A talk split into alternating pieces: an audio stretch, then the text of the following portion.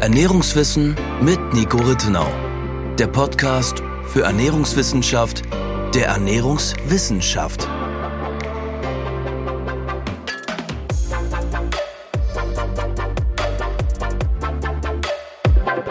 Hallo und herzlich willkommen zu einer weiteren Podcast-Episode. Heute zum Thema Protein, also Eiweiß, wie es vielen vielleicht ein Begriff ist.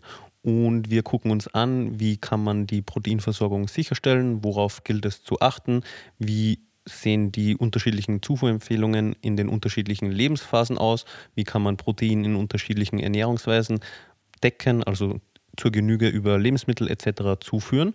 Und genau, ich würde sagen, wir starten direkt rein.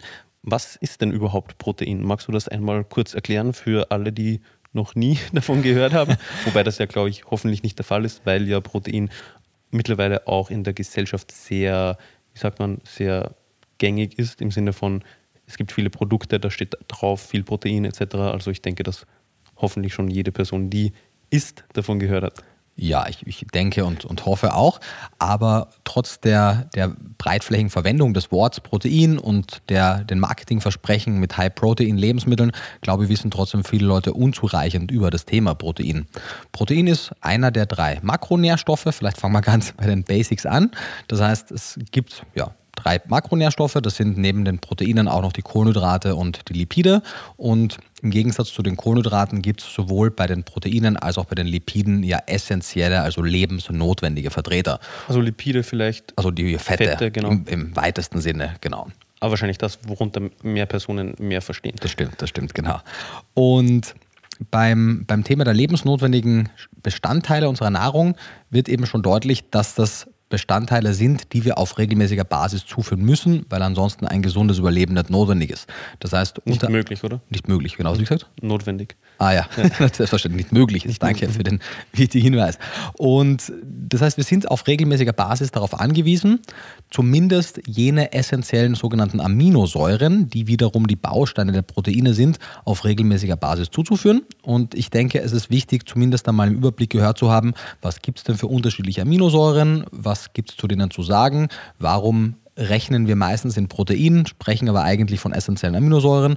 Wie schafft man es in unterschiedlichen Ernährungsweisen, den Protein und damit den Aminosäurebedarf zu decken und noch ein bisschen was weiteres. Ich glaube, das sind so die Themen, die mhm. wir heute ansprechen. Und vor allem, warum ist denn so ein großer Fokus auf dem Thema Protein, gerade auch eben in, in Bezug auf das Marketing und die mhm. Werbung von Lebensmitteln? Und ob das gerechtfertigt ist? Genau. Und wie viel Protein brauchen wir mhm. und wie sieht es aus mit dem Proteinbedarf von Sportlern? Das sind, glaube ich, auch Themen, die noch spannend sind. Und wie viel Protein sollten wir maximal zuführen? Genau, das und so weiter ist wichtig. und so fort. Weil, genau. wie wir ja wissen, die Dosis macht das Gift genau. und auch zu viel Protein kann abträglich wirken. Ja, selbstverständlich. Genau.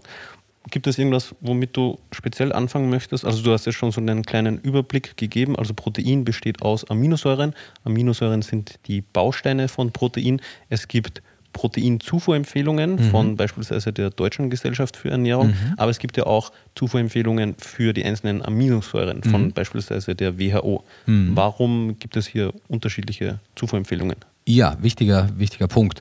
Letztendlich, wie gesagt, hat der menschliche Körper eigentlich einen Bedarf an essentiellen Aminosäuren, aber es wäre relativ komplex in der Kommunikation, wenn man Leuten sagen würde, du musst jeden Tag so und so viel an Lysin, an Leucin, an Valin und anderen Aminosäuren zu dir nehmen, weil diese Art der Kennzeichnung natürlich auch bei den Lebensmitteln nicht gegeben ist.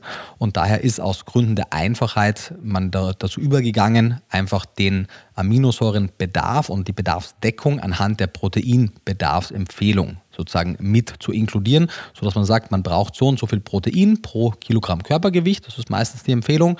Und da, damit wird man schon den Aminosäurenbedarf mitdecken. Das heißt, zum Beispiel die DGE, die Deutsche Gesellschaft für Ernährung, empfiehlt 0,8 Gramm Protein pro Kilogramm Körpergewicht. Für Erwachsene. Für Erwachsene, mhm. genau. Bei Kindern und auch bei Schwangeren und Stillenden ist der Proteinbedarf pro Kilogramm Körpergewicht höher. Kinder haben natürlich deutlich geringeres Körpergewicht, das heißt, deren absolute Proteinzufuhrempfehlung ist geringer, aber relativ gesehen auf das Körpergewicht ist es erhöht. Wenig Was ja relevant ist, weil, mhm. bedeutet, mhm. weil es bedeutet, dass, also die essen ja auch weniger. Ja, richtig. Entsprechend sollte die Nahrung proteinreicher sein. Korrekt, genau. Ja. Das heißt, sie, bra sie brauchen und sie sollten einen höheren Proteinanteil in ihrer Nahrung haben. Ähm, eine, eine Reihe an Studien zeigt aber auch, dass für die gesunde Allgemeinbevölkerung ein etwas höherer Protein eine etwas höhere Proteinzufuhrempfehlung auch gut und sinnvoll sein könnte. Das heißt, diese 0,8 Gramm Protein sind weit davon entfernt, eine, eine Maximalempfehlung mhm. zu sein. Ich würde mittlerweile auch so weit gehen und sagen, dass es auch ein Stück weit davon entfernt ist, eine Optimalzufuhrempfehlung zu sein, wie es ja auch bei vielen anderen Nährstoffen der Fall ist. Mhm. Also auch wenn man jetzt über viele Vitamine spricht, Vitamin C, wir gucken, dass wir den Leuten eben so viel empfehlen, dass sie auf gar keinen Fall Skorbut bekommen, mhm. hauen da noch einen Sicherheitsbuffer drauf und dann sind das Vitamin C-Empfehlungen. Also wirklich eine Krankheit, von stirbt man von Skorbut? An Skorbut kann man sterben, ja. Okay.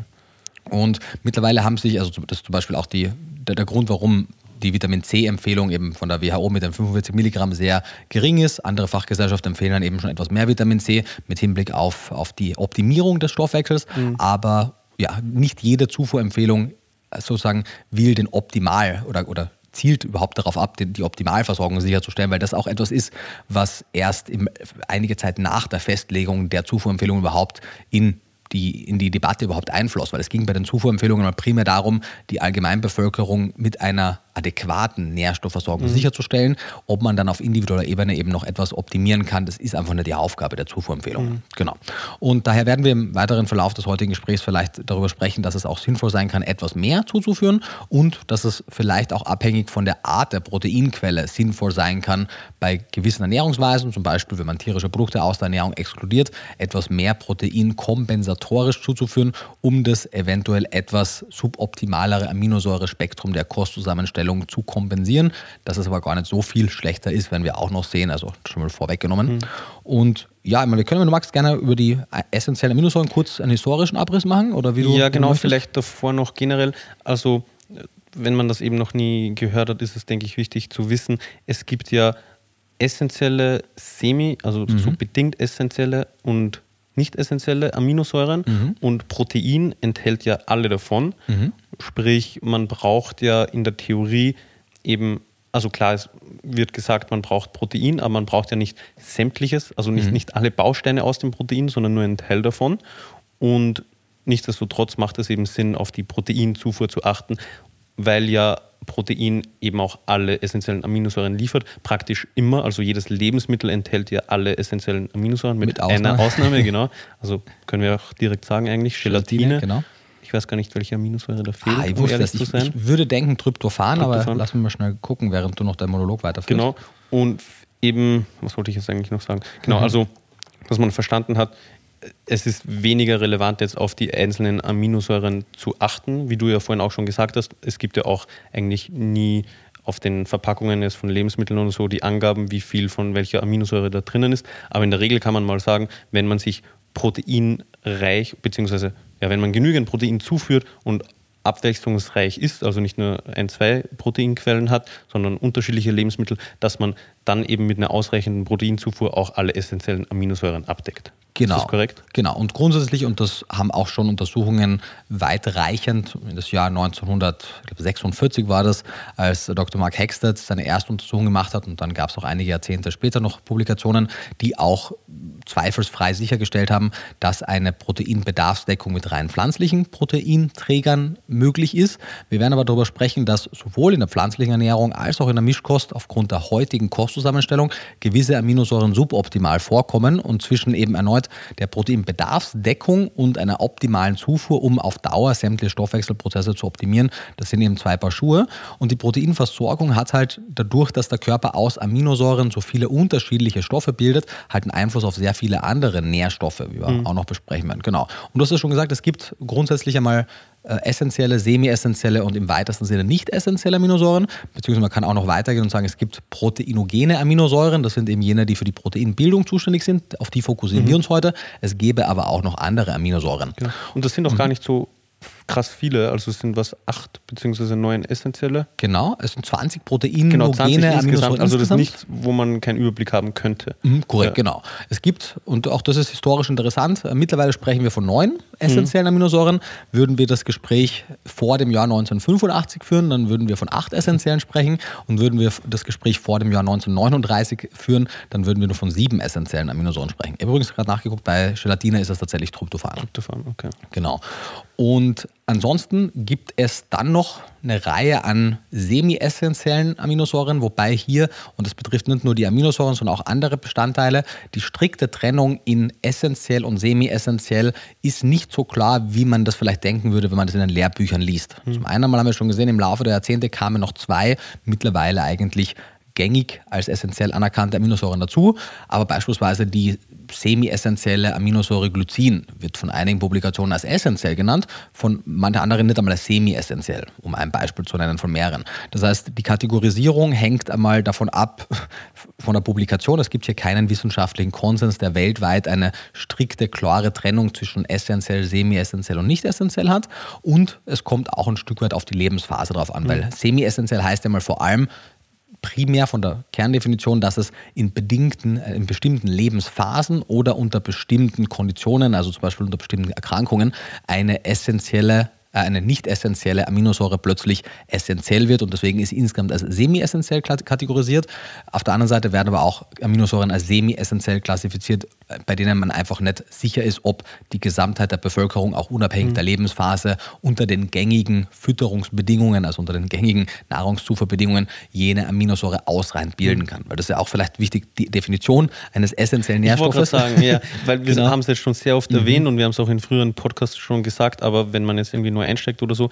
Essentiell bedeutet mhm. überlebensnotwendig, also mhm. der Körper braucht es zum Überleben, mhm. kann es aber nicht oder in nicht ausreichender Menge selber bilden mhm. und man muss es entsprechend von außen, also über in, mhm. in der Regel über das Lebensmittel zuführen. Genau. Und das sieht man eben schon. Es ist eben nicht nur, dass es der Körper gar nicht bilden kann, weil dann wäre es relativ einfach, die Grenze zu ziehen, mhm. sondern es geht eben darum, ob der Körper es unter den normalen Bedingungen in ausreichender Menge mhm. bilden kann. Und da stellt sich einmal schon die Frage, was ist denn eine ausreichende genau. Menge? Das ist nicht so einfach zu beantworten.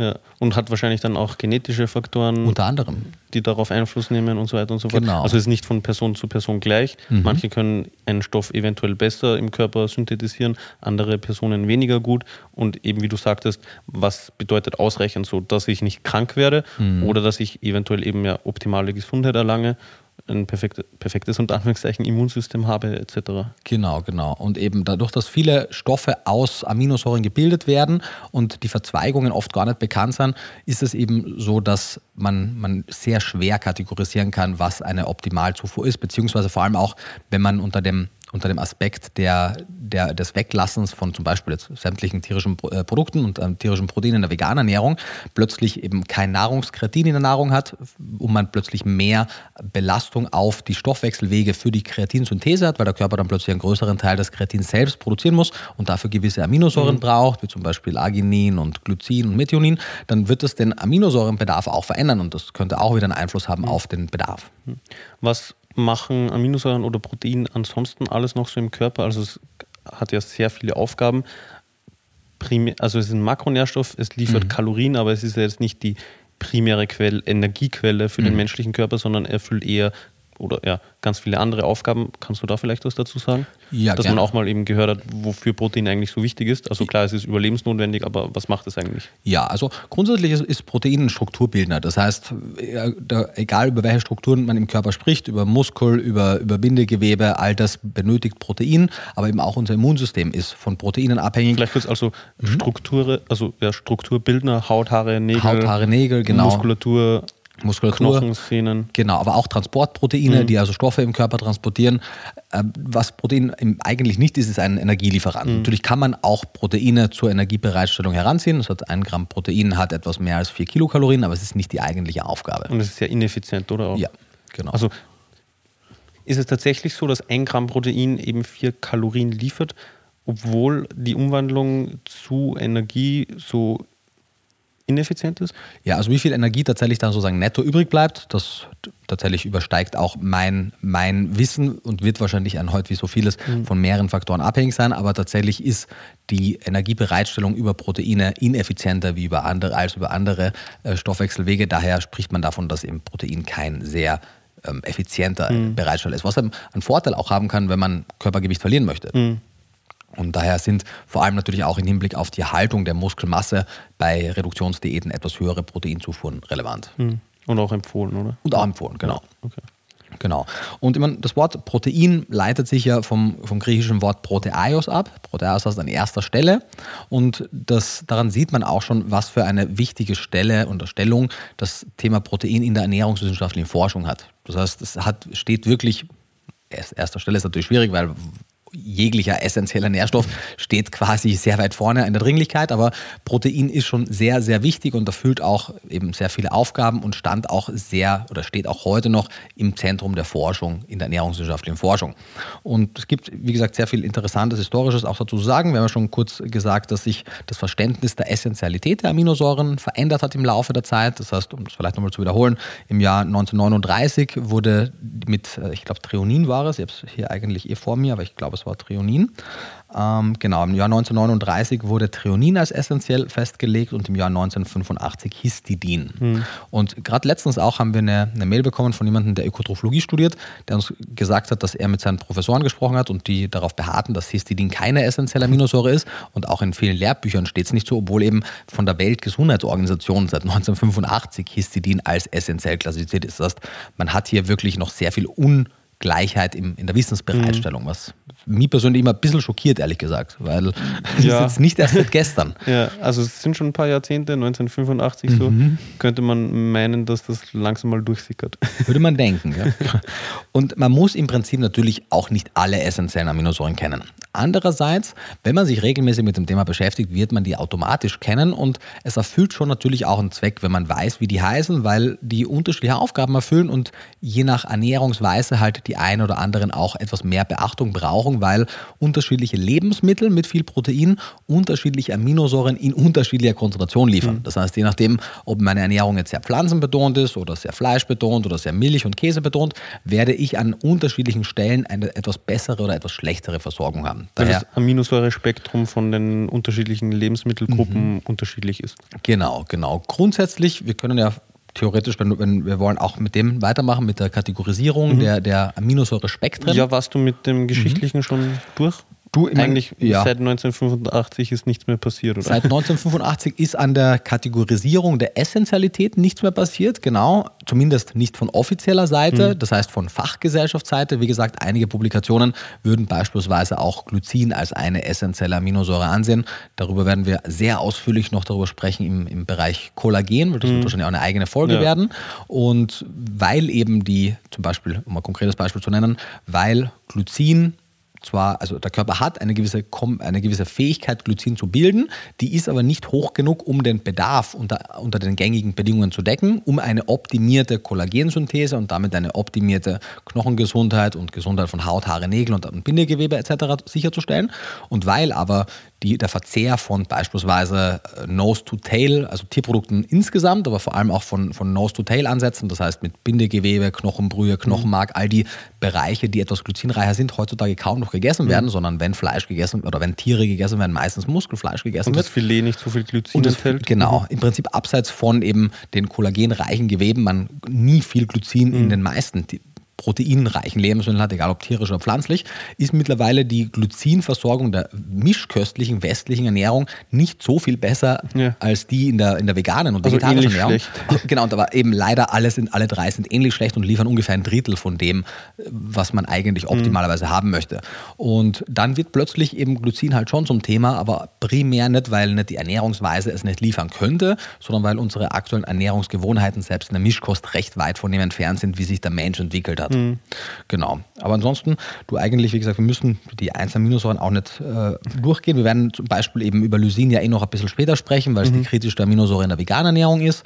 Wir werden vielleicht auch Methionin nennen, weil es nach Lysin die zweitkritischste ist und auch eben die, die schwefelhaltige kritische Aminosäure ist. Die einzige die schwefelhaltige, einzige, oder? Genau, also Cystein ist auch noch eine schwefelhaltige Aminosäure, aber die ist halt semi-essentiell, mhm. außer für Kinder darüber vielleicht wir später auch noch sprechen, dass eben Kinder beispielsweise gewisse Aminosäuren nicht selber bilden können, die Erwachsene schon bilden können. Das heißt, Cystein wäre ein Beispiel. Ein anderes Beispiel wäre Taurin.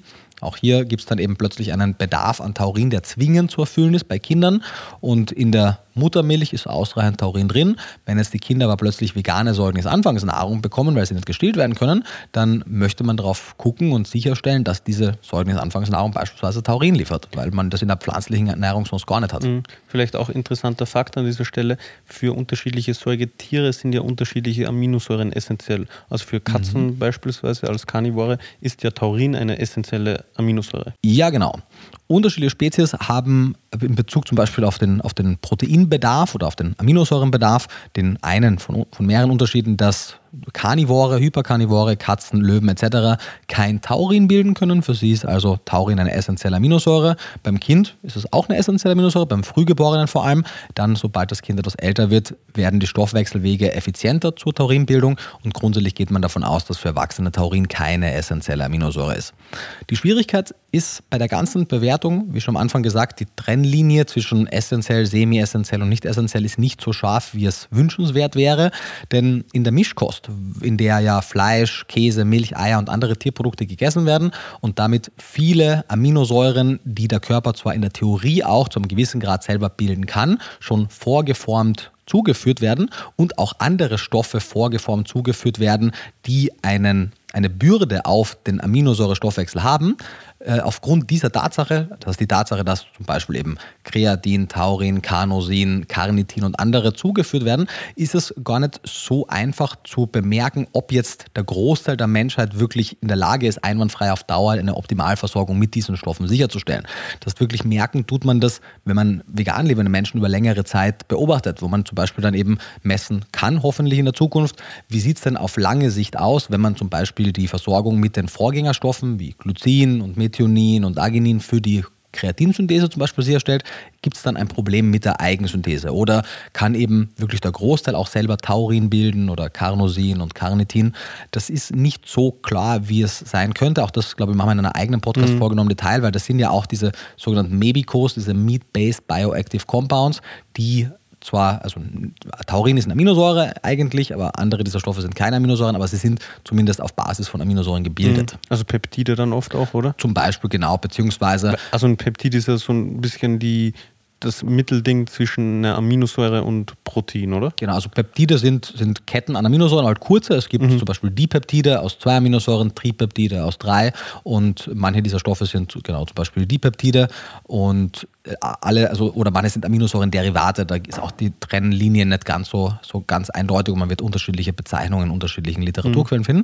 Aber der Punkt, der hoffentlich rüberkam, ist, dass es an, auf der aktu in, der, in der aktuellen Situation, aufgrund der aktuellen bisherigen Datenlage, ein bisschen schwierig ist, den Bedarf an einzelnen Aminosäuren so ganz sicher kategorisieren zu können, weil eben viele Aminosäuren beim Großteil der Menschheit einfach zugeführt werden und nicht alle so bis ins letzte Detail erforscht mhm. wurden. Beziehungsweise auch Stoffe, die aus Aminosäuren gebildet werden. Genau. Und wenn die nicht zugeführt werden, kann das ja wiederum auf, ja, wenn man das logisch durchdenkt, einen Einfluss auf die Menge haben, die man zuführen müsste, um das, das dann selber bilden zu können. Du sagst zum Beispiel eben, wenn ich Kreatin in der Nahrung habe, dann werde ich etwas weniger Glycin und Methionin und Arginin benötigen. Für die Kreatinsynthese. Für die Kreatinsynthese. Mhm. Und wenn ich plötzlich das Kreatin aber selber bilden muss, dann wird das eine Bürde auf meinen Aminosäurenstoffwechsel haben. Und ob dann immer noch genügend Glycin zum Beispiel, das ist eigentlich eine nicht essentielle mhm. oder eine semi-essentielle Aminosäure ist, ob dann wirklich der Eigensynthese die Eigensynthese-Kapazität ausreicht,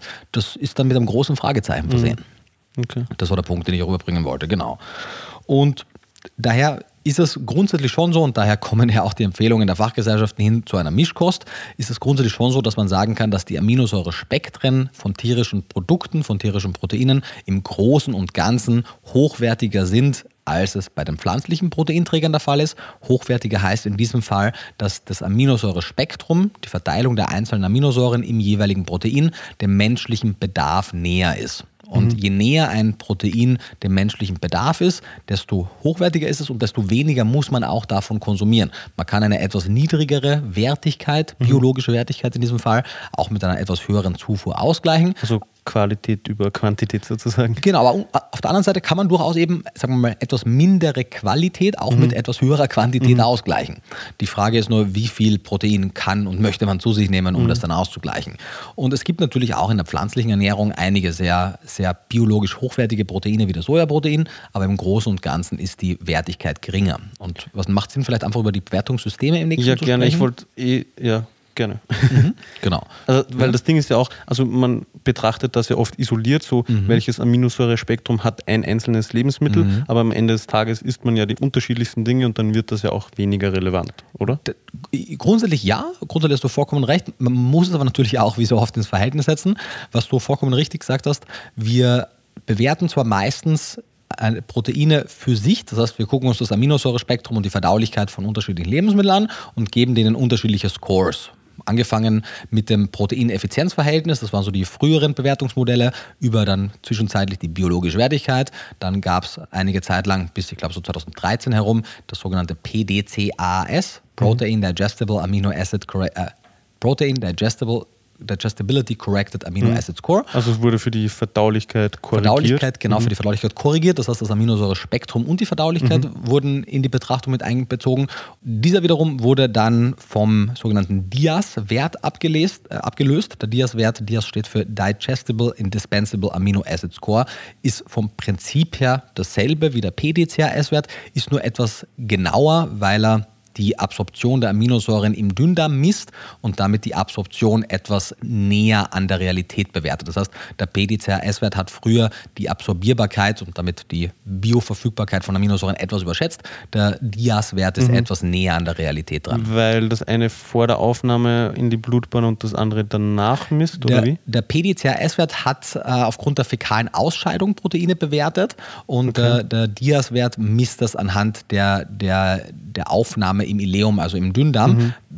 wo du dann genau was wie machst, am besten mit, mit einem okay. Experten sprechen. Ich bin aber, da dann auch zu ja. dem Thema, aber zumindest was man daraus mitnehmen kann, der Dias-Wert ist genau. jener der Proteine am nähesten an der tatsächlichen Absorption und an der Verwertung für den menschlichen mhm. Körper beurteilt. Okay. Also ist neuer und besser und Genau, ist genauer. von der FAO vorgeschlagen worden. Mhm. Das ist ein äh, anerkanntes System, löst den BDCAS-Wert mhm. ab und ist aktuell sozusagen der, der Goldstandard in der Bewertung. Genau bezieht sich aber erneut eben nur auf einzelne Lebensmittel. Genau, bezieht ja. sich erneut nur auf einzelne Lebensmittel. Bevor wir auf das Thema der Kombination äh, zu sprechen kommen, das ist ein ganz, ganz wichtiger Wert, vielleicht noch der Hinweis, warum auch historisch gesehen pflanzliche Proteine oft als minderwertig angesehen wurden, abseits von der Tatsache der Kombinierbarkeit. Die früheren Proteinbewertungsmethoden, eben das Proteineffizienzverhältnis. Sorry, was meinst du mit abseits von der Kombinierbarkeit? Genau, also, also abseits von den. Von, von der Tatsache, dass durch das Kombinieren ja die Hochwertigkeit steigt, ja, okay. was oft außen vor gelassen wird. Also wenn man sie einzeln betrachtet, waren sie eben nicht so hoch, aber wenn man dann die Kombination. Genau, abseits dieser Tatsache, ja, okay, die wir gleich so. im Detail mhm. besprechen. Was ich meine ist, wo eben frühere Bewertungsmodelle wie das PEV, das Proteineffizienzverhältnis, wurde anhand von Fütterungsversuchen mit äh, Tiermodellen, also zum mhm. Beispiel mit Ratten genommen. Und der Aminosäurebedarf von beispielsweise Ratten an gewissen essentiellen Aminosäuren, die man in pflanzlichen Lebensmitteln geringer vorfindet, mhm. sind aber höher als die des Menschen. Das heißt, nur weil du ein pflanzliches Protein einer Rate verfütterst mhm. und die beispielsweise nicht die optimale Wachstumsrate erzielt, heißt das nicht, dass es auch auch für Menschen dasselbe mhm. ist. Um das die biologische Wertigkeit, die dann sozusagen das PIV abgelöst hat, die wiederum hat zumindest den Aminosäurebedarf des Menschen als Basis genommen, mhm. hat also diesen Faktor Tiermodell korrigiert, hatte aber eben zum einen, wie ja alle, das Problem, dass sie eben nur isolierte Proteine betrachtet, das zieht sich mhm. durch alle durch, aber zusätzlich auch die Verdaulichkeit nicht Sind betrachtet. Das, also isolierte Proteine aus eben jeweils einem Lebensmittel. Genau, also ja. genau, das Sojaprotein oder mhm. Weizenprotein mhm. Oder, oder Fleischprotein, genau. Und dann wiederum das PDCAS, der Nachfolger des, der biologischen Wertigkeit, hatte zumindest die Verdaulichkeit dann mit mhm. und hatte aber eben eine leichte Überschätzung der tatsächlichen Absorption und der Verwertung im Körper und dann der letztendliche seit ungefähr 2013 äh, im Einsatz befindliche DIAS-Wert hat auch diesen Umstand korrigiert. Das Einzige, was die alle nicht zumindest in sich korrigiert haben, ist die Tatsache, dass man im Laufe der Zeit ja unterschiedliche Proteine miteinander kombiniert. Also im Laufe des Tages. Laufe des Tages oder teilweise genau. schon in derselben Mahlzeit, weil man ja nicht nur idealerweise nicht nur eine Sache isst, sondern eben ein Gericht kocht aus diversen Genau.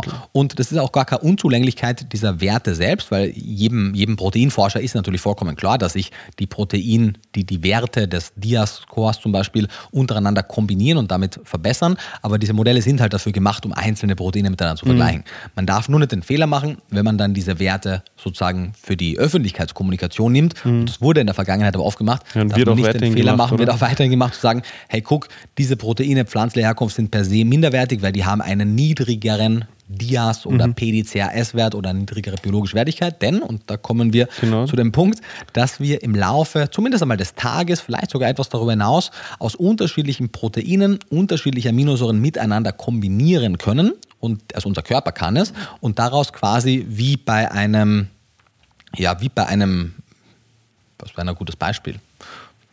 Wie war das Puzzle sagen? Puzzle voll falsche Wort. Ich, ich hatte auch gerade Puzzle im Kopf, mhm. aber also man kann man kann Proteine kombinieren und wenn man in dem einen Lebensmittel eine Aminosäure mehr drinnen hat, als man sie bräuchte und im anderen weniger, dann gleicht sich das aus und man hat am Ende des Tages die Menge, die man braucht. Genau, ich glaube, es gibt gar kein, ich dachte, es gibt so ein schönes Bild, was man mit dem sagen kann. Also es gibt das, das Bild des Fass, oder? aber das genau. wird auch niemandem was sagen, von daher. Nee, aber wir können das vielleicht kurz beschreiben. Also mir hat das ja. damals ein bisschen geholfen, aber aber so richtiges, ja, also die Kombination. Ich glaube, es ist schwierig Bild, zu beschreiben. Ja. Tatsächlich. Das können es ja versuchen. Aber ja, versuch's mal, genau. Ja. Und ansonsten, wie gesagt, also wenn man in dem einen Lebensmittel eine Aminosäure hat, also mehr von einer Aminosäure hat, als man braucht, mhm. und in einem anderen Lebensmittel von der gleichen Aminosäure weniger, dann hat man in Kombination eben tendenziell ungefähr die Menge, die man braucht. Also die gleichen sich aus. Die Vielleicht sich aus. ist das schon Veranschaulichung genug. Das sollte schon mal helfen. Aber genau. erklär gerne noch das Fass. Genau, letztendlich wird das oft in der Literatur anhand des sogenannten Liebigschen Fass ähm, festgemacht. Äh, Justus von Liebig ist ein, ist ein Chemiker, der das eigentlich in Bezug auf andere äh, Bewertungen von anderen Stoffen festgelegt hat, aber es funktioniert auch wunderbar für die Proteine. Man kann sich das so vorstellen, ein, ein Fass, ein Holzfass mit unterschiedlichen Planken. Also so, so ein Sowas wie ein Weinfass. Ein Weinfass, ja. genau. Mit unterschiedlich hohen Planken und das wird mit Wasser gefüllt.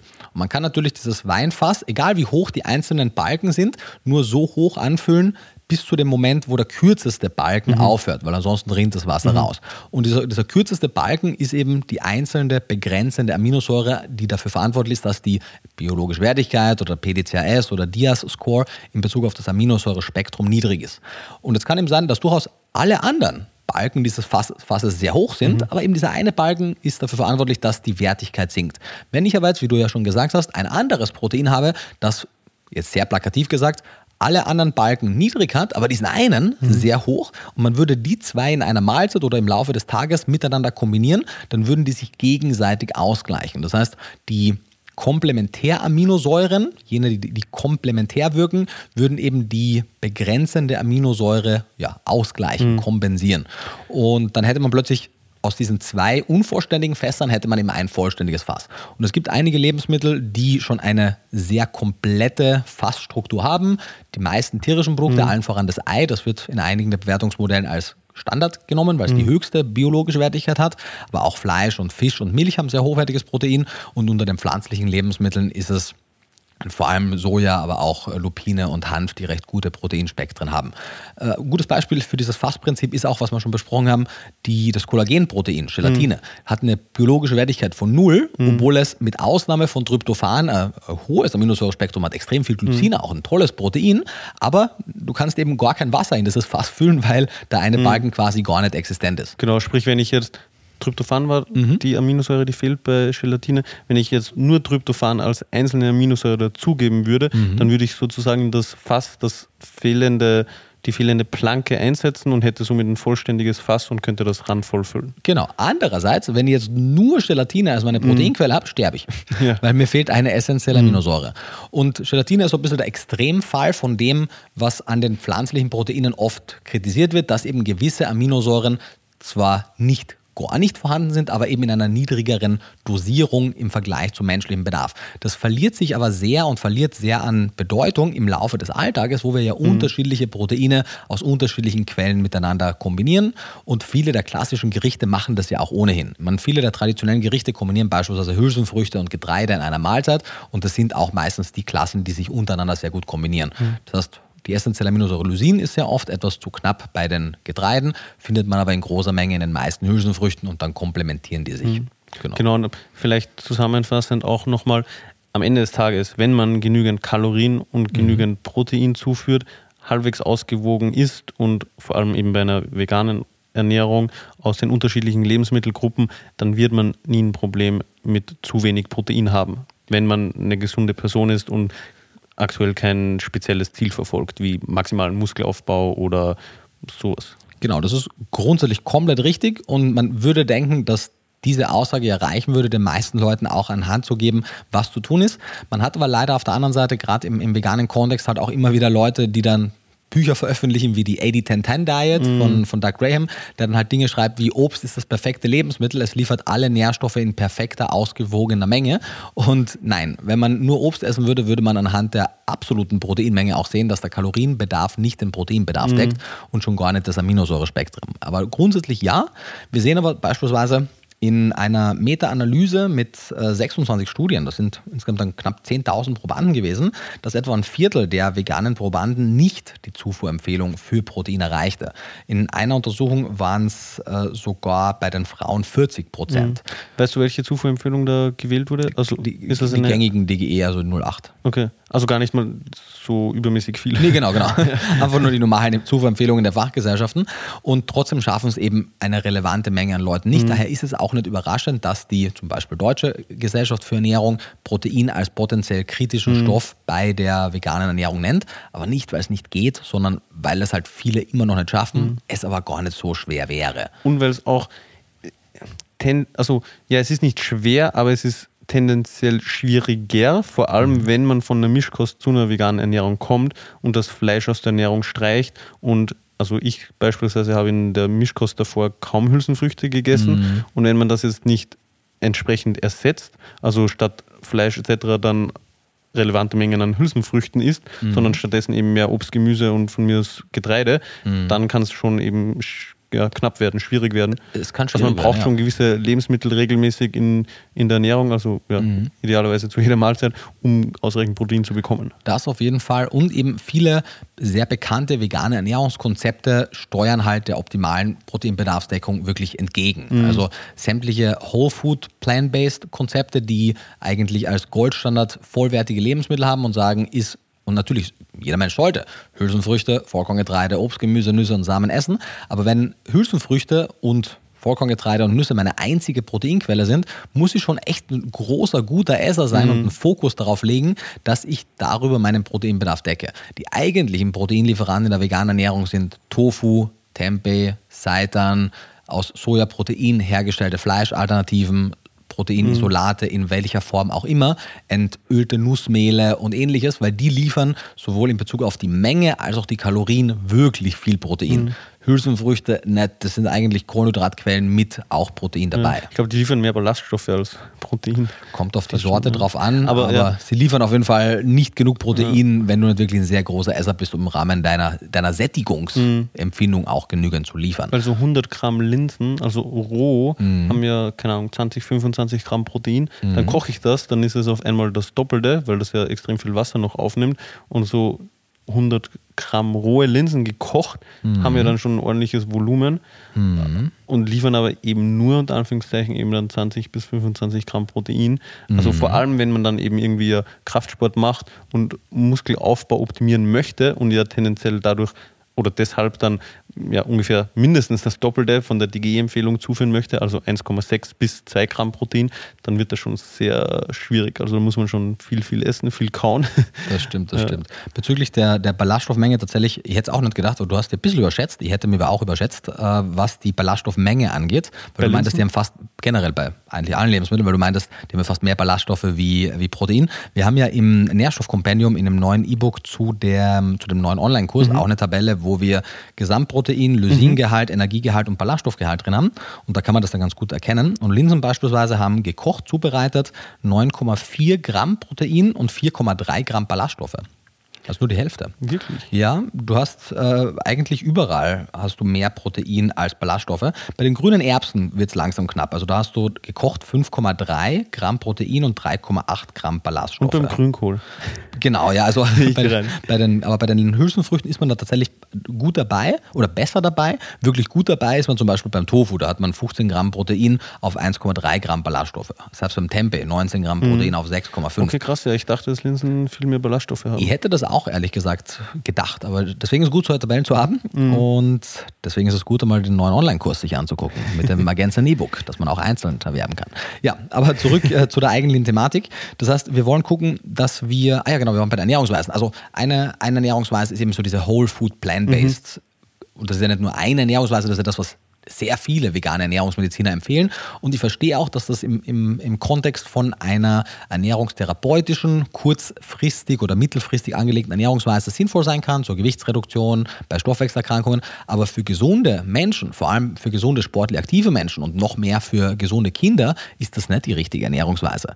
Ernährungsweisen, die noch restriktiver sind, wie jetzt zum Beispiel die Starch Solution von, von äh, McDougall zum Beispiel, die ja Hülsenfrüchte zwar zulässt, aber nicht einmal fokussiert, die mhm Nüsse nur in sehr geringer Menge zulässt und gar keinen Fokus auf andere Proteinträger legt, ist das Falsche.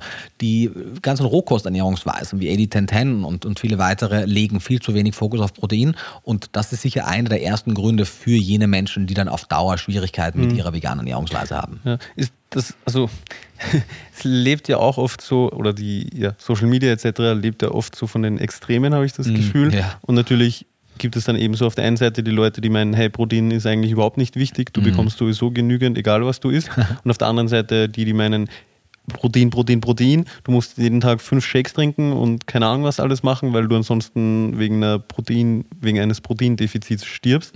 Und ja, wie so oft im Leben liegt die Wahrheit dann irgendwo in der Mitte. Ja. Wenn man sich normal, sage ich jetzt mal, ausgewogen und so ernährt, einen gewissen Fokus darauf legt, dann bekommt man so genug. Es gibt ja dann natürlich auch wieder nicht so, dass, also man braucht jetzt nicht jeden Tag 54 Gramm Protein, also 10 Gramm auf oder ab ist dann ja für die meiste Person erneut wie bei vielen anderen Punkten ja auch nicht so relevant. Genau, also die Proteinzufuhrempfehlungen sind zwar auf Kilogramm Körpergewicht gemünzt und das hat den Anschein, dass man es recht gut individualisieren kann, mhm. aber trotzdem sind das natürlich Durchschnittswerte, die wir vor allem im Wochendurchschnitt genau erreichen das, wollen. Genau, das kommt noch dazu. Und im Zweifelsfall ein bisschen mehr ist überhaupt kein Problem. Mhm. Ein bisschen weniger ist kurzfristig auch kein Problem. Auf Dauer, wie auch bei den Mikronährstoffen, fühlen wir uns aber wohler, wenn die Leute lieber etwas mehr mhm. als etwas weniger haben wollen. Denn es gibt kein klassisches Upper Level für Protein. Mindestens das Doppelte der Zufuhrempfehlungen ist gänzlich ohne Risiko.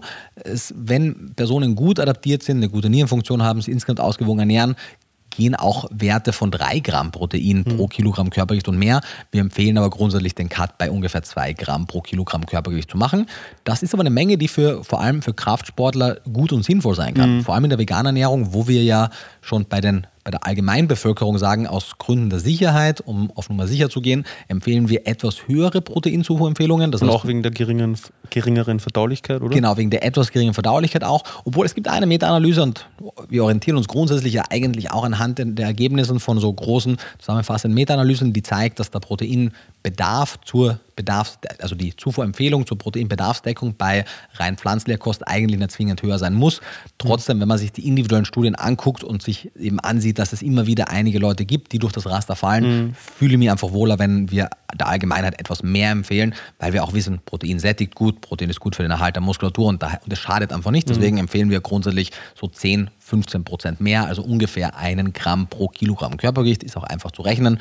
Du bist 60 Kilogramm schwer, isst bitte 60 Gramm Protein. Wenn es 70 sind, wenn es 80 sind, auch vollkommen in Ordnung, aber bitte nicht merklich unter 60. Mhm. Wenn du Kraftsport machst, wenn du wirklich Muskelhypertrophie-Effekte maximieren möchtest, dann bist du eher im Bereich von 1,5 bis eben maximal 2 Gramm pro Kilogramm Körpergewicht und bei den anderen Sportarten bist du irgendwo zwischen dem 1 und 1,5 mhm. Gramm Protein pro Kilogramm Körpergewicht. Aber eben über 2 Gramm pro Kilogramm Körpergewicht hat man dann auch keine weiteren positiven Effekte mehr. Also nicht mal beim Kraftsport, oder? Zumindest nicht im naturalen Kraftsport. genau. Also das Einzige, wann es vielleicht noch sinnvoll sein kann, noch etwas mehr zu, als die 2 Gramm pro Kilogramm zuzuführen, ist ja, wenn man eine Diät macht, also wirklich so im ja, Profi-Bodybuilding-Bereich, sage ich jetzt mal, mhm. weil da ist es ja tatsächlich so, wenn du gerade in der Massephase bist und mehr Kalorien zuführst, als du eigentlich brauchst, dann brauchst du weniger Protein. Mhm. Wohingegen, wenn du am Abnehmen bist, dann macht ja ein Mehr an Protein Sinn. Ja, also die, ich meine, die, die gesamte Frage der Gesundheit im kompetitiven Bodybuilding stellt sich ja eh nicht, sondern die Frage der Effektivität stellt sich da. Mhm. Und, und das ist auch für die meisten Leute irrelevant. Genau, also vieles, was die Leute machen, ist nicht sehr gesund in diesem Bereich, aber ja, wenn man den Körperfettanteil möglichst effizient reduzieren möchte und dabei den Anteil an magerer Muskelmasse optimal erhalten möchte, dann sind temporär zumindest noch etwas höhere. Genau, aber ist, wie gesagt, ja für die allermeisten Leute sowieso irrelevant. Genau. Irrelevant weil ich es hier auch nochmal notiert habe, nochmal der Hinweis, damit man das nochmal äh, herausgestellt hat. Also die, die Wertigkeit eines Proteins misst sich anhand der Zusammensetzung der Aminosäuren und der Verdaulichkeit. Das sind die zwei wichtigen Aspekte. Mhm. Und die Aminosäurenzusammensetzung, die wiederum ist im Alltag in Bezug auf ein Lebensmittel gar nicht so wichtig, weil wir ja unterschiedliche Lebensmittel miteinander kombinieren. Das heißt, wenn wir aus den Vollkorngetreiden, den Hülsenfrüchten, Nüssen, Samen, Fleischalternativen, Tofu, Tempeh und weiteren wählen und vor allem jene Menschen, die tierische Produkte essen, werden alleine durch die hohe biologische Wertigkeit der Tierprodukte sowieso auch die pflanzlichen Proteinträger, äh, ohne darauf zu achten, ähm, optimieren. Das heißt, im Laufe des Tages ist einmal die Aminosäurenzufuhr bei ausreichender Abwechslung und ausreichender insgesamter Zufuhr kein Problem. Und dann auf der anderen Seite die Verdaulichkeit. Da darf man sich auch nicht von den Werten abschrecken lassen, weil viele von den Bewertungssystemen bewerten die Rohproteine. Und nun essen wir aber Hülsenfrüchte nicht roh, sondern wir müssen sie zwingend kochen. Und mit dem Kochen, aber auch mit anderen Zubereitungsmethoden wie dem Keimen, dem Fermentieren und allen anderen Arten der Lebensmittelzubereitung steigt die Verdaulichkeit und zwar um, ein, um eine relevante Menge, teilweise 20, 30, 40 Prozent und höher, je nachdem, was wir genau machen. Und wenn wir eben unsere Lebensmittel so zubereiten, wie wir halt Lebensmittel zubereiten, sie eben nicht roh verzehren, ausreichend kochen und so weiter, haben also sie auch eine ausreichend gute Verdauung die Lebensmittel, die roh nicht verdaulich sind oder genießbar sind, die müssen wir logischerweise kochen. Genau, und das sind ja die Hauptquellen für Protein, mhm. sind es ja, weil es sind Getreideprodukte und es sind Hülsenfrüchte, beide sind roh nicht verzehrbar. Und wir sehen aber auch zum Beispiel, dass wir Nüsse besser verdauen werden, wenn wir Nussmus daraus mhm. machen oder wenn wir sie sehr fein anderweitig pürieren im Vergleich zu, wenn wir ganze Nüsse einfach nur kauen und dann runterschlucken. Oder auch Haferflocken werden besser verdaut, wenn sie erwärmt werden, als wenn man sie nur, keine Ahnung, mit Wasser anrührt. Genau, aber auch tierische Produkte. Meine, wir können das Prote die Proteinverdaulichkeit zum Beispiel von gekochten Eiern ist deutlich höher als die von rohen Eiern. Mhm. Und wie du richtig gesagt hast, Haferflocken gekocht, Protein deutlich besser verdaulich als von den, von den rohen Haferflocken. Insgesamt ist das Denaturieren durch das Erhitzen von Proteinen verdauungsförderlich und durch das Kochen und Zubereiten quasi externalisieren wir erneut einen Teil der Verdauungsarbeit und wir haben eine bessere Ausbeute aus dem jeweiligen Protein. Mhm. Genau. Ja, wunderbar. Gibt es sonst noch irgendetwas Relevantes zum Thema Protein, was du noch sagen möchtest? Ja, so ein paar Kleinigkeiten noch. Ähm, wir haben die großen Kapitel eigentlich alle mhm. besprochen. Wie gesagt, Können wir die vielleicht mhm. noch mal kurz zusammenfassen? Also gerne, gerne, bitte. Zufuhrempfehlungen von der DGE sind 0,8 Gramm pro Kilogramm Körpergewicht. Bei Mischkost? Für, bei Mischkost für gesunde erwachsene Personen. Mhm. Du würdest bei pflanzlicher Ernährung etwas mehr, also etwa 1 Gramm pro Kilogramm Körpergewicht empfehlen. Mhm, korrekt. Die biologische Wertigkeit.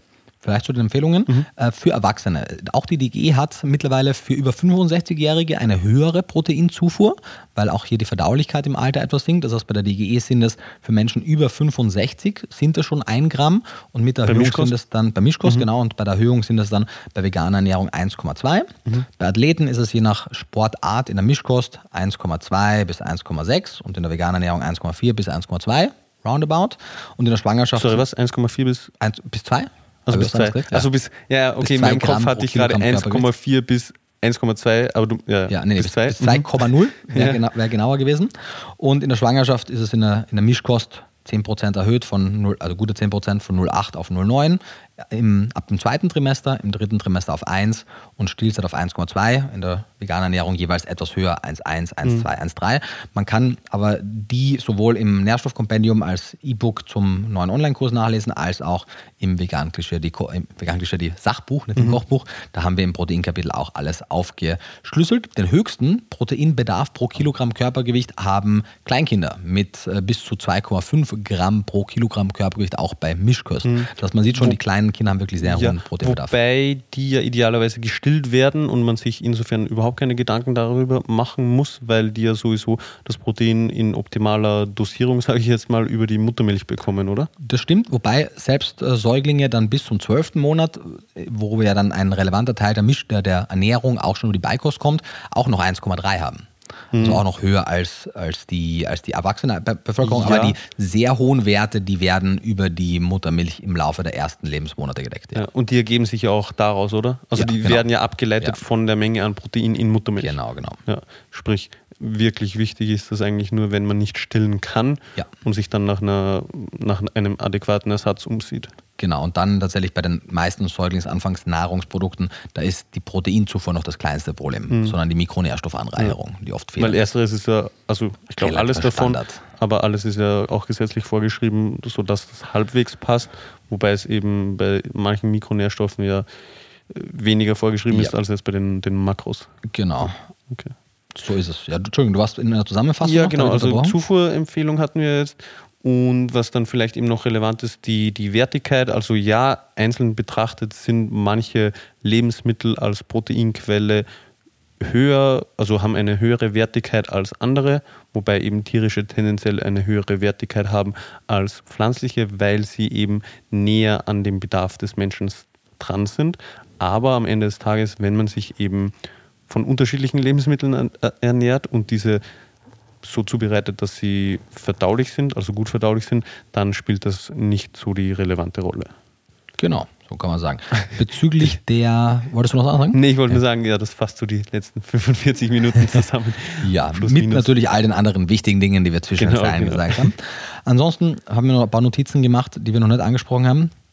Die Proteinbedarfsdeckung, die sich ja pro Kilogramm Körpergewicht zusammensetzt, gilt auf das Normalgewicht. Das Mhm. heißt, Menschen, die starkes Übergewicht haben, nehmen ihr theoretisches Normalgewicht. Denn für den höheren Anteil an Körperfett braucht man nicht noch mehr Mhm. Protein, um das aufrechtzuerhalten, sondern man nimmt, es gibt beispielsweise den Broca-Index zur Berechnung des Normalgewichtes oder auch die Hambi-Formel oder auch die DGE hat verschiedene Verteilungskurven. Man guckt, man googelt einfach Normalgewicht und dann seine jeweilige Körpergröße, sein Geschlecht, sein Alter, dann wird man einen Von-Bis-Wert haben und in diesem Bereich sollte man dann in der Rechnung quasi sich bewegen.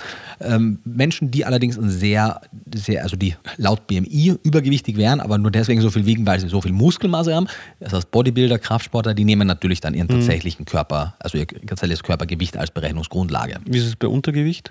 Bei Untergewicht ist es auch so, dass man die, das theoretische Normalgewicht nehmen würde Ja. als äh, Festlegung der, der Rechengrundlage. Kann das nicht eventuell ein bisschen abträglich oder, oder negativ sein, weil ja Protein sehr sättigt und wenn ich jetzt Untergewicht habe, sollte ja eigentlich mein primäres Ziel mal sein, Normalgewicht zu erreichen und das schaffe ich ja eigentlich viel einfacher mit einer erhöhten Fettzufuhr, oder? Ich weiß, wo, in welche Richtung du möchtest und das ist jetzt vom Gedanken her, finde ich, auch nicht, nicht ganz daneben. Aber, Danke. Bitte. Aber, kleines Aber, du hast in der in, bei Menschen, die starkes Untergewicht haben, halt auch immer eine starke Unterentwicklung der Muskulatur und die möchtest du wieder aufbauen. Natürlich hast du meistens auch eine unzureichende, einen unzureichenden Körperfettanteil. Das heißt, du wirst auch gerne den Körperfett, also den, die Nahrungsfettzufuhr deutlich erhöhen, aber du möchtest auch eine ausreichende und in dem Moment auch etwas erhöhte Proteinzufuhr haben, um sicherzustellen, dass du möglichst schnell auf ein gesundes Körpergewicht in Bezug auf die Muskelmasse kommst. Natürlich sättigt Protein etwas mehr, aber das, also Sättigungs wirklich nur überhöhte Sättigung ist ja, ist ja bei solchen Krankheitsbildern nicht das primäre Problem. Die meisten Leute, die magersüchtig oder andere, andere Probleme in diesem Feld haben, essen ja nicht deswegen so wenig, weil sie so schnell satt werden. Und daher ist die Sättigungswirkung dann nicht mehr das große Problem. Aber auch hier muss man, denke ich, sehr stark individualisieren. Nicht ein Approach wird hier Ja. für, für, jede, für jedes Krankheitsbild passen. Am Ende des Tages ist das Wichtigste, dass diese Personen ein Normalgewicht erreichen und ob da jetzt ein bisschen mehr Fett oder ein bisschen weniger Fett drin ist, Hauptsache, sie essen ausreichend und kommen wieder auf ein normales Gewicht. Aber gerade im Hinblick auch auf das Immunsystem und auf, auf sämtliche Strukturen, die davon abhängig sind, dass man sich ausreichend proteinhaltig ernährt, macht es schon Sinn, da etwas höher zu gehen. Genau. Dann bezüglich der Proteinzufuhr, es gibt auch das, ähm, die sogenannte Protein-Energie-Ratio, also das Protein-Energie-Verhältnis. Das ist vielleicht auch noch wichtig zu kennen. Das Also Verhältnis Protein zu Kalorien? zu Kalorien, genau. Das wird mit ungefähr 10% angegeben. Das ist die Mindestempfehlung. Das heißt, wenn man das so berechnen möchte, wenn man 2000 Kilokalorien am Tag zu sich nimmt, sollten 200 Kilokalorien aus Protein bestehen. Und da wird man merken, da kommt man ungefähr auf die Empfehlungen dieser 0,8 bis 1 Gramm Protein pro Kilogramm Körpergewicht. Äh, Gerne auch in vielen Fällen 12, 15, auch gerne 20 Prozent Protein. Viel höher sollte es dann nicht gehen und ab 30 Prozent kann es auch problematisch werden. Aber wie gesagt, mehr als eine Verdoppelung der pro Kilogramm Körpergewicht-Zufuhrempfehlungen wollen wir ohnehin nicht anstreben. Was bedeutet dann problematisch? Also was ist, wenn ich jetzt, keine Ahnung, 30, 40, 50 Prozent meiner Kalorien aus Protein bekomme? Ja, Pro Protein, was geht damit einher? Protein kann auch toxisch sein. Es gibt das, sogenannte Krankheitsbild namens Rabbit Disease. Mhm. Das hat sich, der Name leitet sich daraus ab, weil äh, immer wieder in, in, gewissen Extremsituationen Menschen äh, sehr eingeschränktes, äh, eine sehr eingeschränkte Nahrungsauswahl hatten und dann beispielsweise sehr viel Hasenfleisch gegessen haben, was sehr mager ist und tatsächlich die daran verstorben sind, zum Teil, weil sie einfach aufgrund der Proteintoxizität dann zu viel Protein zu sich genommen haben. Daher möchte man bitte gerne unter den 30 Prozent bleiben. Mhm. Auch hier natürlich. Und nicht zu viel Hase essen. genau, am besten gar kein Hase essen. Man muss natürlich auch sagen, wenn man jetzt nicht dieses sehr, sehr, sehr, sehr magere Wildfleisch quasi als einzige Nahrungszufuhr hat mhm. oder absurde Mengen an Proteinisolaten zu sich nimmt, ist es in der alltäglichen Ernährung eh nicht möglich, zu viel Protein zu kriegen. Mhm. Hast du noch einen wichtigen Punkt? Ansonsten nee, würde ich deine Proteinisolat-Erwähnung dazu nutzen, um vielleicht zum letzten Punkt, nämlich eben Proteinpulver, noch kurz Gerne, vielleicht eine Sache noch ja, davor, bevor ich es vergesse. Äh, betrifft auch mehr pflanzliche Proteinträger, weil man es oft auch in den sozialen Medien so sieht. Du kennst vielleicht auch diese Vergleichsbilder. Guck, 100 Gramm Linsen haben ja mehr Protein als 100 Gramm Steak, mm. weil man dann das Trockengewicht der Linsen mm. nimmt oder der Hülsenfrüchte. Das man muss bei Vollkorngetreiden, bei Hülsenfrüchten in den Nährwerttabellen immer aufpassen, bezieht sich das jeweils aufs Trockengewicht oder oder auf das gekochte Gewicht, denn mhm. rohe Hülsenfrüchte A sind nicht essbar und wenn man sie kocht, dann nehmen sie je nach Hülsenfruchtart und je nach Zubereitung ungefähr den Faktor, also verdoppeln sie ungefähr ihr Gewicht oder vielleicht muss man sogar mal 2,5 rechnen, mhm. weil sie so viel Flüssigkeit aufnehmen. Daher, wenn jetzt, keine Ahnung, 20 Gramm Protein pro 100 Gramm Trockengewicht auf der Packung stehen, kann es passieren, dass das eben auf 10, 9, 8 Gramm runter reduziert wird, wenn man es dann kocht. Und mhm. das muss man in der Berechnung natürlich auch drin haben. Ja, oder im Vergleich, also in beidem eigentlich. In beiden, ja. ja also es ist nicht fair, trockene Linsen mhm. mit rohem Fleisch zu vergleichen. Mhm. Es wäre schon ja, entweder fair, Fleisch mit gekochten Linsen oder rohe Linsen mit Beef Jerky oder so, also mit getrocknetem Fleisch zu vergleichen, oder? Genau, und man, rohes Fleisch kann man zumindest essen im Vergleich zu, ja. den, zu vielen anderen rohen Lebensmitteln. Aber ja, dadurch, dass auch rohes Fleisch einen höheren Wassergehalt hat, mhm. wäre dann das Jerky wahrscheinlich die, der faire Vergleich. Und es macht natürlich auch Sinn, Proteine sowohl in Bezug auf ihre Menge pro 100 Gramm zu vergleichen, aber auch in Bezug auf die Menge pro 100 Kilokalorien, mhm. weil gerade sehr sehr proteinreiche, aber auch sehr fettreiche Lebensmittel Nüsse. wie Nüsse und Samen, aber auch gewisse sehr, sehr fettreiche Milchprodukte haben dann, wenn man es auf die Kalorien runter reduziert, gar nicht mehr so viel Protein. Mhm. Und da merkt man eben, ja, Nüsse haben auch Protein, aber wirkliche Proteinquellen sind eher eben aus Hülsenfrucht hergestellte Fleischersatzprodukte, Isolate, Seitan, Tempeh, mhm. Tofu etc. Genau, weil wenn ich ein Lebensmittel zu mir nehme, das so viel Kalorien liefert, dass ich zu viel Kalorien zuführe, mhm. aber gleichzeitig noch nicht den Proteingehalt oder welcher Nährstoff auch immer decke, dann ist das ja per Definition keine gute Quelle von dem Nährstoff, den ich dann nicht in ausreichender Menge bekomme, mhm. ohne eine, ein zu viel an Kalorien zu bekommen. Genau. Weil auf Dauer würde ich dann eben überkalorisch essen und ja, das sollte man vermeiden. Du sagst es. Genau. Jetzt aber zurück zu, du wolltest etwas genau. über Proteinisolate sagen. Ja, also viele Leute fragen sich wahrscheinlich auch, ist es denn notwendig oder sinnvoll, Protein als ja, Proteinpulver zu konsumieren? Mhm. Wann sollte man das machen? Worauf sollte man achten? Wann kann es sinnvoll sein? Und so weiter und so fort. Vielleicht magst du da noch was dazu sagen?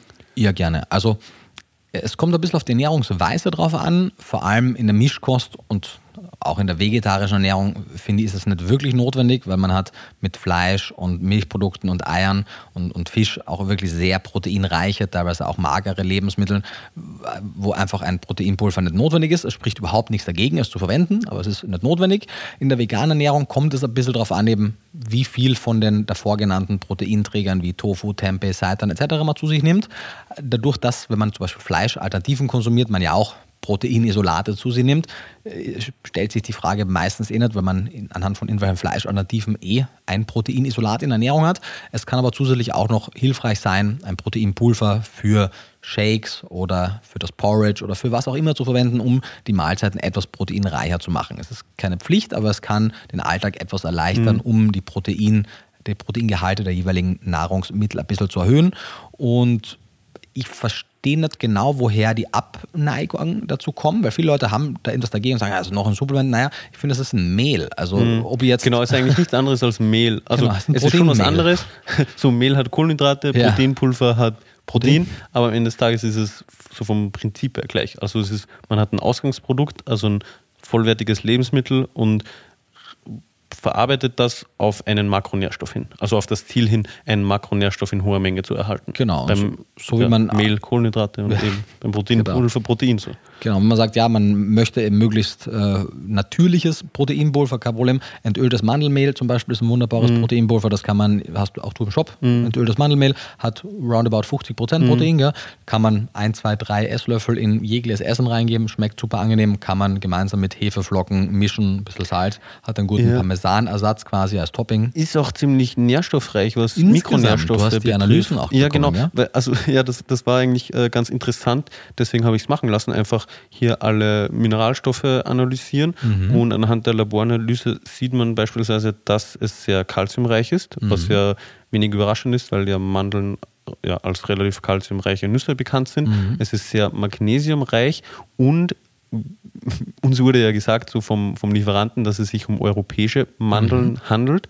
Und die Laboranalyse der Mikronährstoffe bestätigt das auch so ein bisschen, weil die Alternative sind ja gängigerweise amerikanische Mandeln, also mhm. kalifornische. Und man weiß ja, dass der Selengehalt der Böden in Amerika also dass, ja, dass, dass der Silengehalt höher ist. Mhm. Sprich, wenn wir jetzt amerikanische Mandeln hätten, dann müsste ja in der Theorie der Silengehalt mhm. von dem Mandelprotein hoch sein und bei uns ist er das aber nicht. Mhm. Und gleichzeitig ist, ist auch der Jodgehalt gering, was eben auch so die, ja, das bestätigt, dass eben mhm. die Böden hierzulande in Europa jodarm sind. Mhm. Also das liefert es leider nicht, aber bestätigt dafür, dass es sich um europäische Mandeln handelt. Eisenzink, wie ist es Eisenzink ist auch relativ hoch, weiß ich jetzt die Werte leider nicht auswendig, aber eben so eine Portion, wenn man die mit 20, 25 Gramm rechnet, liefert circa 150 Milligramm Calcium mhm. und auch, ich glaube, über 100 Milligramm Magnesium, also durchaus relevante stark. Mengen. Ja. Ja.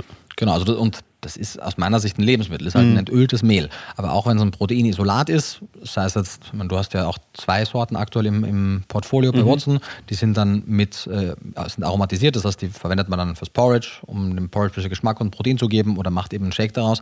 Aus meiner Sicht ist es einfach ein cooles Functional Food, mhm. das uns helfen kann, den Alltag etwas einfacher und alltagstauglicher zu gestalten, gerade wenn man auch viel außerhalb isst, weil in der Theorie ist es natürlich mal einfach, einen perfekt nährstoffreichen Plan zu machen, wenn mhm. man alle drei Hauptmahlzeiten zu Hause isst. Ja, aber selber zubereitet und genau. sich die Zeit nimmt und generell die Zeit hat und so. Genau, aber in dem Moment, wo man außerhalb isst, in der Kantine vielleicht isst, im jeweiligen Betriebsrestaurant oder ins Restaurant geht oder oder oder, dann wird es deutlich schwieriger und so kann Shake eben dann doch einfach sein. Ja, vielleicht noch eine ja, etwas lustigere Anekdote meinerseits. Früher war es oft so, also vor allem nachdem ich irgendwie mit Kraftsport begonnen habe und als ich noch zu Hause gelebt habe, wenn mich dann meine Mutter so gefragt hat, ja, ob sie irgendwas Spezielles kochen soll oder so, dann war meine Antwort meistens, Hauptsache irgendwas mit möglichst viel Protein. Und seit ich jetzt irgendwie selber mehr Proteinpulver ver verwende, beziehungsweise auch die eigenen Proteinpulver habe und eben auf die zurückgreife, ist es meistens so, ja, egal was, mhm. weil wenn ich merke, es ist nicht so proteinreich, wie ich es gerne hätte, dann trinke ich als Dessert einfach noch einen Shake und passt auch. Also genau, dann, das macht das, das Ganze ein bisschen. Ein Sojajoghurt oder was, ja. Genau, also das macht das Ganze ein bisschen entspannter so. Natürlich kann man auch ohne, also niemand muss das verwenden, aber es ist aus meiner Sicht einfach sehr praktisch, um auf einfache Art und Weise den Proteingehalt der Nahrung zu erhöhen. Ja, und muss man wirklich sagen, Watson Protein, Nougat und Zimt sind auch wirklich lecker. Ja, auf jeden Fall. Und ich ja. mochte die limitierte Edition zu Weihnachten, Lebkuchen. die Lebkuchen. Ja. Oh, ich hoffe, die gibt es die wieder im, im ja, Herbst dann? Wir vielleicht. Großartig, ja, da freue ich mich sehr darauf. Ähm, und letztendlich, wenn man Proteinpulver haben möchte, man möchte möglichst auf eines zurückgreifen, was auf Hülsenfruchtbasis ist, denn mhm. meistens isst man Getreide ja schon ohnehin genug. Dass man möchte jetzt nicht noch ein Weizenproteinisolat haben, sondern gerne eben etwas auf Basis von Erbse und oder mhm. Ackerbohne oder Soja, irgendein äh, gutes, hochwertiges Hülsenfruchtprotein und mit einem natürlich möglichst hohen Proteinanteil. An der Stelle vielleicht auch noch ein Einwurf. Wir haben ja, wie du eben gerade sagtest, den Geschmack Haselnuss-Nougat und Zimt im Sortiment. Ich persönlich mag beides sehr gerne, aber Geschmäcker sind ja bekanntlich verschieden und wir verwenden bei beiden Sorten Süßstoffe, weil das Rohmaterial, das Rohmaterial, also das Proteinisolat per se relativ bitter und unangenehm schmeckt. Und um das lecker hinzubekommen, wird das eben mit Aromen maskiert und mit Süßstoffen gesüßt. Und das ist natürlich nicht jedermanns Sache. Obwohl aber wir ja schon in der letzten Folge besprochen haben, dass es grundsätzlich im Rahmen einer ausgewogenen Ernährung kein Problem wäre, Süßstoffe zu konsumieren. Ja, genau. Der Einwand. Aber wir haben ja zu dem Zweck auch Protein-Probepackungen Protein, im Sortiment. Also falls man sich da unsicher sein sollte, wie man geschmacklich auf Süßstoff oder so reagiert, dann kann man da natürlich auch ja, so eine Probepackung dazu bestellen. Kostet, glaube ich, nur 2 Euro oder so. Und bevor man sich dann eine große Packung bestellt, ist das sicher eine gute Idee. Gilt natürlich auch für alle anderen Marken, die Proteinproben anbieten. Finde ich persönlich immer schlau, sich erstmal durchzutesten, bevor man so eine große Packung sich anschafft. Ja. Weil dann, wenn man enttäuscht ist, dann. Ja, erstens das und eben, wenn man dann eine große Packung hat, die einem nicht schmeckt, dann ja, ist das auch ein bisschen schade. Oder man holt sich das Mandelprotein, das ist unflavored und es wird ja auch in nicht allzu ferner Zukunft auch ein neutrales, Neutrales, genau. Protein ohne Süßstoffe bei Watson geben. Genau. gell? Mit dem kann man dann auch sehr Backen. gut backen. Wobei man theoretisch mit dem Zimtprotein und so auch backen auch kann. so. Aber, Aber es hat süß. einen, ja und süß. genau und es hat einen gewissen Eigengeschmack. Ja. Aber ja, so viel dazu. Ja, soviel zum Thema Protein. Ich bin eigentlich von meiner Seite aus so weit durch. Ich habe jetzt gerade nochmal geguckt. Ich habe eigentlich nichts mehr, außer vielleicht, falls es für diejenigen, die es interessiert, woher eigentlich dieser Protein-Kombinationsmythos kommt, weil das ist ja immer noch sehr weit verbreitet. Man muss zwingend in einer Mahlzeit Mhm, verschiedene Proteine kombinieren. Das hat ja auch im vegan buch damals recherchiert. Das stammte tatsächlich Hast du das überhaupt erwähnt, dass man es eben nicht in einer Mahlzeit machen muss? mehrmals, ja, ja, mehrmals. Okay. Im Laufe des Tages geht das wunderbar. Aber noch einmal hier an der Stelle, falls es unterging, so wie von Aber das mit dem Aminosäuren-Pool, Mhm. hast du das angesprochen? Also ich habe jetzt gesagt, dass man im Laufe des Tages unterschiedliche Proteine Ja, okay. kombinieren kann. Der Genau. Grund dafür ist, dass der Körper in der Muskulatur Aminosäure-Pools hat, die, dazu, die dafür sorgen, dass man eben dann beispielsweise die überschüssigen Aminosäuren aus dem Frühstück auch noch verwenden kann, um dann beim Mittag- oder Abendessen jene Proteine zu kompensieren und zu ergänzen. Und populär gemacht wurde das Ganze in einem populären Buch von 1971, das heißt äh, Diet for Small Planet von, fällt mir tatsächlich gerade ihren Namen nicht ein, hast du es im Kopf? Ähm, Leider nicht. da, da, da, da, da, die Öko-Diät Frances Moore Lapé, glaube ich, heißt sie. So, Klingt so französisch. Ja, ich glaube, sie heißt so. Und die hat selbst, also die hat im 1971er Buch, ich habe es auch da irgendwo stehen, haben wir das noch gebraucht gekauft. Tatsächlich steht es da drin, dass man zwingend in einer Mahlzeit unterschiedliche pflanzliche Proteine kombinieren muss. Sie selbst hat in ihrer 10-Jahres-Edition dann aber das berichtigt und hat gesagt so, hey, sorry, es war ein Mythos, den du in die Welt getragen hast. Das sie selbst hat es zehn Jahre später korrigiert, aber der Mythos lebt länger als ihre Korrektur ihres eigenen Mythoses. Und tatsächlich stammte aus dieser nicht wissenschaftlichen, sondern populären Buchpublikation dieser immer noch heute gängige Mythos, auf das lasst ich das zurückverfolgen. Aber es ist eben ein Mythos. Bei kleinen Kindern möchte man im Zweifelsfall gucken, dass man das eher in einer Mahlzeit macht. Alle anderen können das gerne über, dem, über den Lauf, über, über, im Laufe den- des Tages ja. miteinander Wobei es ja nicht verkehrt ist, dass auch. Es ist auch nicht verkehrt, genau. Viele Rezepte machen es eh Ja. auch, aber wenn man, man muss jetzt nicht zwangsweise auf Teufel komm raus. Das wollte ich nur sagen. Ja, wunderbar. Das war's, Dann das war's. würde ich sagen, it's a wrap. Vielen Dank fürs Zuhören. Vielen Dank für die Bewertung unseres Podcasts. Genau. Gerne mit fünf Sternen, wie immer. ja, Spotify, dieser Apple Podcast, Google Podcast. Es hört echt niemand dieser. Okay. Also Aber wenn jetzt ganz, ganz hört- wenige. Okay, stimmt. Am liebsten eigentlich bei Spotify oder, Apple oder Apple Podcast. Weil daher kommen so drei Viertel unserer Hörer und Hörerinnen. Ja, genau. Oder man geht bei YouTube vorbei, auf meinem Kanal gibt es auch alle Podcast-Folgen. Schaut vorbei, gebt einen Daumen nach oben, hinterlasst ein liebes Kommentar. Wunderbar. Damit ist, glaube ich, alles gesagt. Alles gesagt. Mehr Wir- Infos zu Protein gibt es im Vegan D und im Nährstoffkompendium E-Book und im Online-Kurs Mehr Gesundheit, Leistungsfähigkeit und Wohlbefinden durch Pflanzenernährung bei Pflanzenernährung im Ja. Watson Online-Shop. Genau, genau. Werden wir auch alles im, in den Shownotes verlinken. Damit euch noch einen schönen restlichen Tag. Wir freuen uns, wenn ihr beim nächsten Podcast wieder mit da- dabei seid. Und bis dahin wünschen wir wie immer alles Gute und beste Gesundheit.